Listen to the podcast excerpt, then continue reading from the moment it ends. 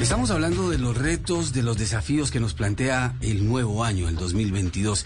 Y ahora, mi querida Andreina, la invito a que hagamos el paseo por lo que viene, que es bien grande. Las proyecciones políticas, porque será un año electoral el que vivirá Colombia eh, a partir ya de, marzo, porque el 13 de marzo son las primeras elecciones.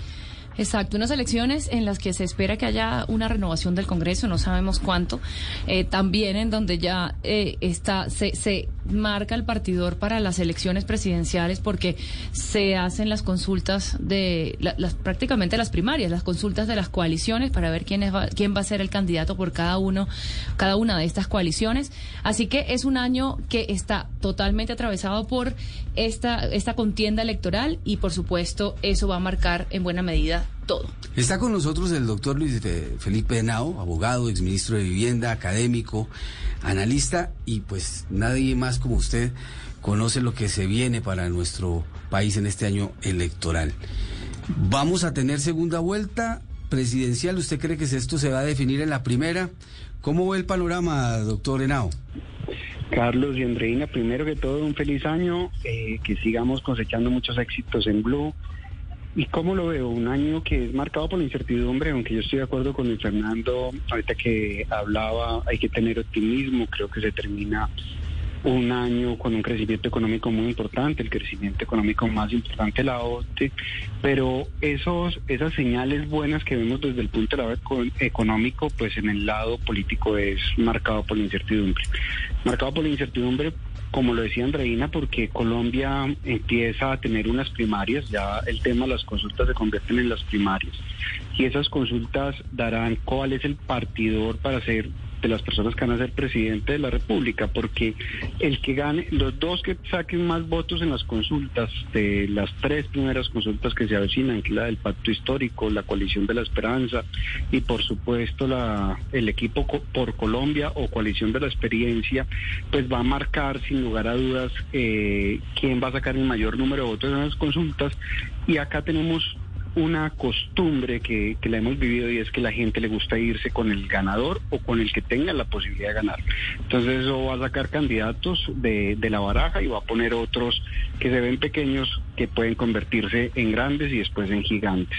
Y como también lo decía Carlos, eh, un Congreso y el Congreso esta elección se vuelve fundamental porque de tener una viabilidad como hoy la tiene el, eh, el candidato Gustavo Petro, si el Congreso tiene una mayoría de personas alternativas, pues le va a dar una gobernabilidad o eh, si el Congreso saca una mayoría de partidos, eh, digamos, que ya tienen una presencia hoy y, será- y, no, y no serían de la coalición de el pacto histórico, pues va a generar un choque de trenes interesante. Entonces, por eso, tanto las consultas como la decisión del Congreso se convierten en la partida del juego este año en tres hemos.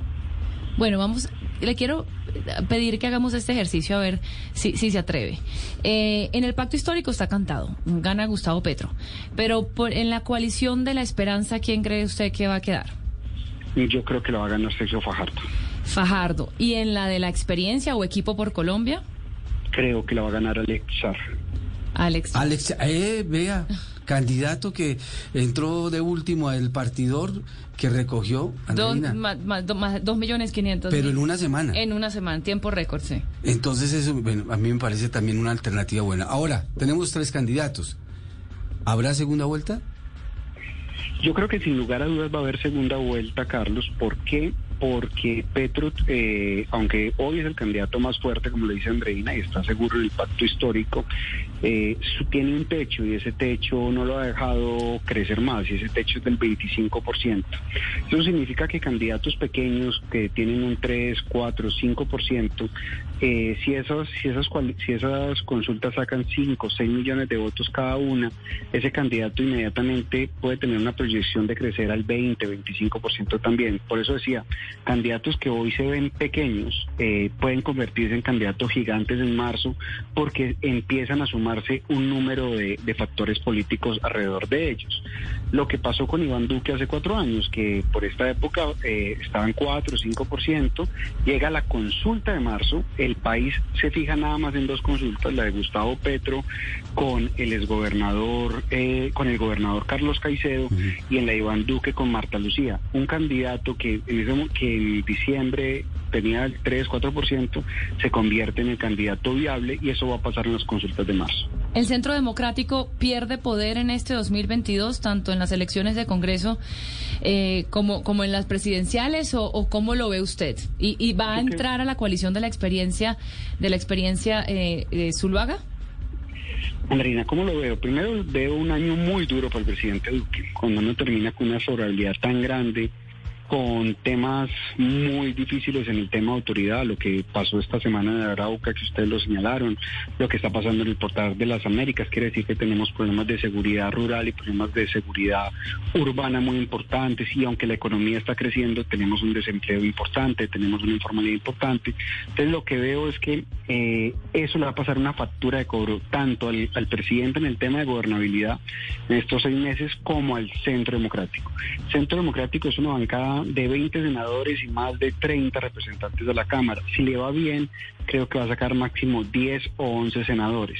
Quiere decir que va a ser el partido que más va a perder en las elecciones de marzo y que sin lugar a dudas muchos de los candidatos por ser un periodo electoral van a atacar a este gobierno sin ninguna contemplación, por lo cual va a ser un periodo muy duro para el Centro Democrático y un periodo muy duro para el presidente Duque. Doctor Luis Felipe, estaba analizando, pero ¿por qué usted me dice Alex Char?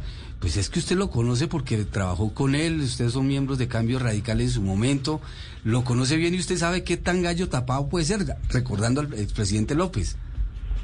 No, yo conozco muy bien a Alex, sin lugar a dudas, pero también tengo en la coalición de la experiencia gran admiración por, por el exalcalde de Medellín, Federico Gutiérrez, que trabajé con él, sin lugar a dudas por el ministro eh, de Hacienda, que también eh, el ministro Echeverry, el cual admiro mucho y tuve la oportunidad de, compartir con él.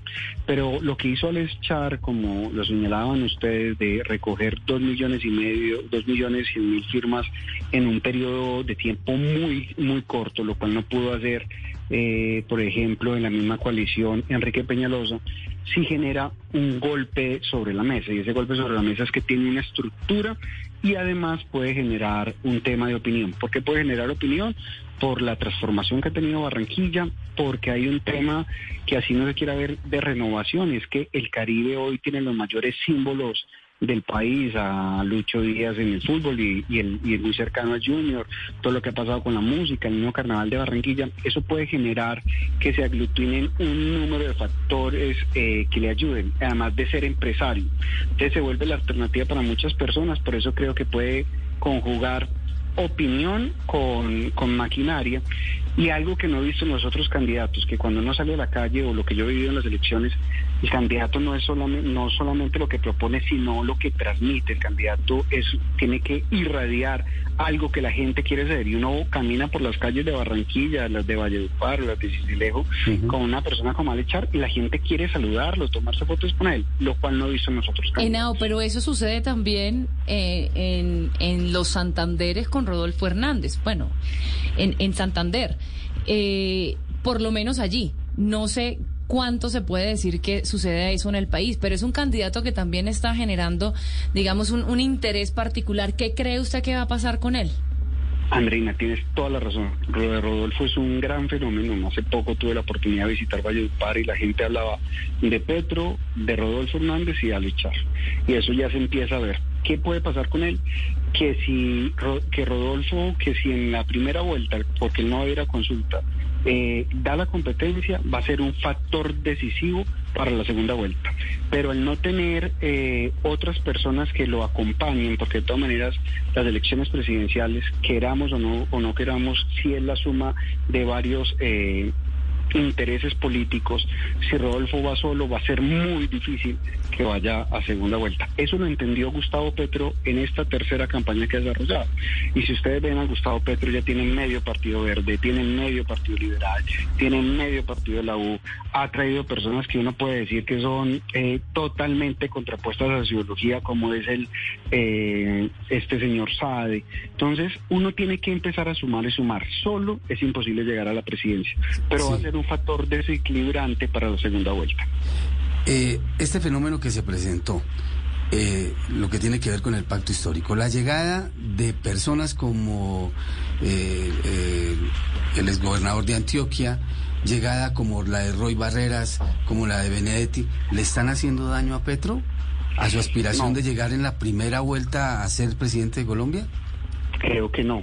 Sabe que yo lo ¿Está que sumando? Petro, Petro está sumando y sabe que está sumando maquinaria que es la que no tuvo hace cuatro años y esa maquinaria es importante y creo que Petro se dio cuenta que tiene un teflón muy grande en los sectores que votan con él y que esa maquinaria sí va a ser importante para tenerla para segunda vuelta, ganar por 200, 300 mil eh, votos. Hay que acordarse que, por ejemplo, la diferencia entre Petro y Fajardo en segunda vuelta de hace cuatro años fueron solamente 200 mil votos y, la, y en, eh, para pasar a segunda vuelta. Y entre Duque y Petro apenas fueron 2 millones de votos. Petro, sin tener un una, eh, sin tener mucha maquinaria, logró sacar 8 millones de votos y todos los partidos estaban con Duque.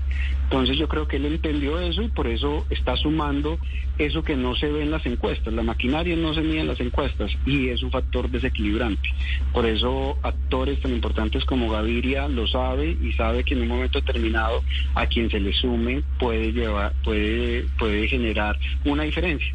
Y eso que lo va a dar Carlos, lo va a dar cuántos votos saca cada partido en las elecciones del Congreso. No todos endosan, pero sin lugar a dudas eh, que un partido como Liberal pueda sacar más de dos millones de votos, un partido como el Conservador saque más de un millón ochocientos mil votos, van a ser fundamentales para ayudarle a un candidato presidencial. ¿Ve que, que en Colombia pueda suceder lo que pasó en Chile con Boric, que ganó la izquierda, y en Perú también? O sea, hasta el péndulo de la región volviendo a la izquierda. Sí, pero ¿qué, pero ¿qué tipo de izquierda ganó?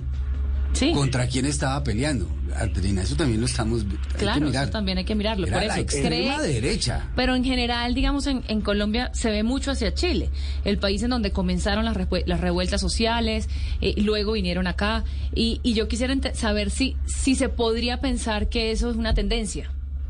Yo creo un tema, que si pasa un candidato como Oscar Iván Zuluaga, que puede pasar, porque nada, un día, un día en política es una eternidad y puede cambiar de un momento a otro todo el proceso electoral, como pasó eh, en Madrid después del 11M y como ha pasado en otras partes del mundo.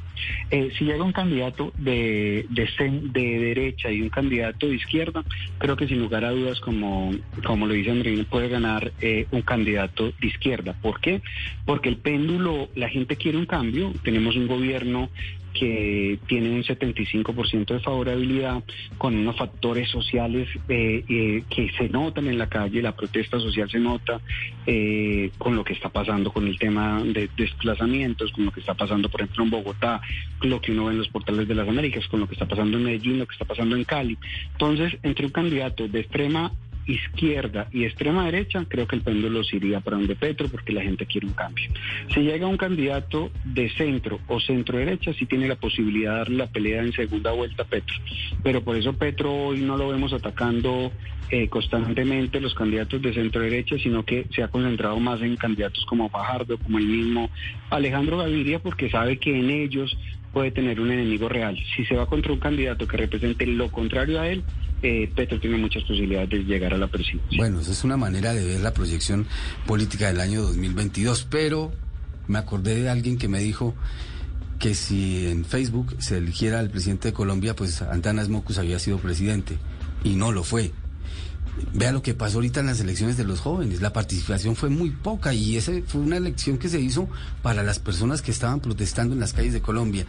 ¿Usted cree que los jóvenes iban a participar? ¿Se van a animar? ¿Van a tener candidato?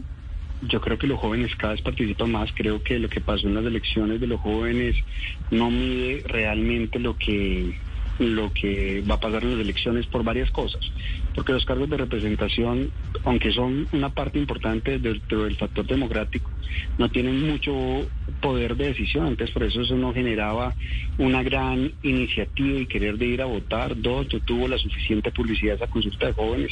Pero sin lugar a dudas, en las elecciones que fueron hace cuatro años, la mayoría de votos de Fajardo y Petro fueron votos jóvenes, gente que sí salió, que quería un cambio y no hay otra forma de explicar que Petro eh, en primera vuelta hubiera sacado más de 4 millones de votos y Fajardo hubiera sacado más de 4 millones, de, casi 3 millones 800 mil votos.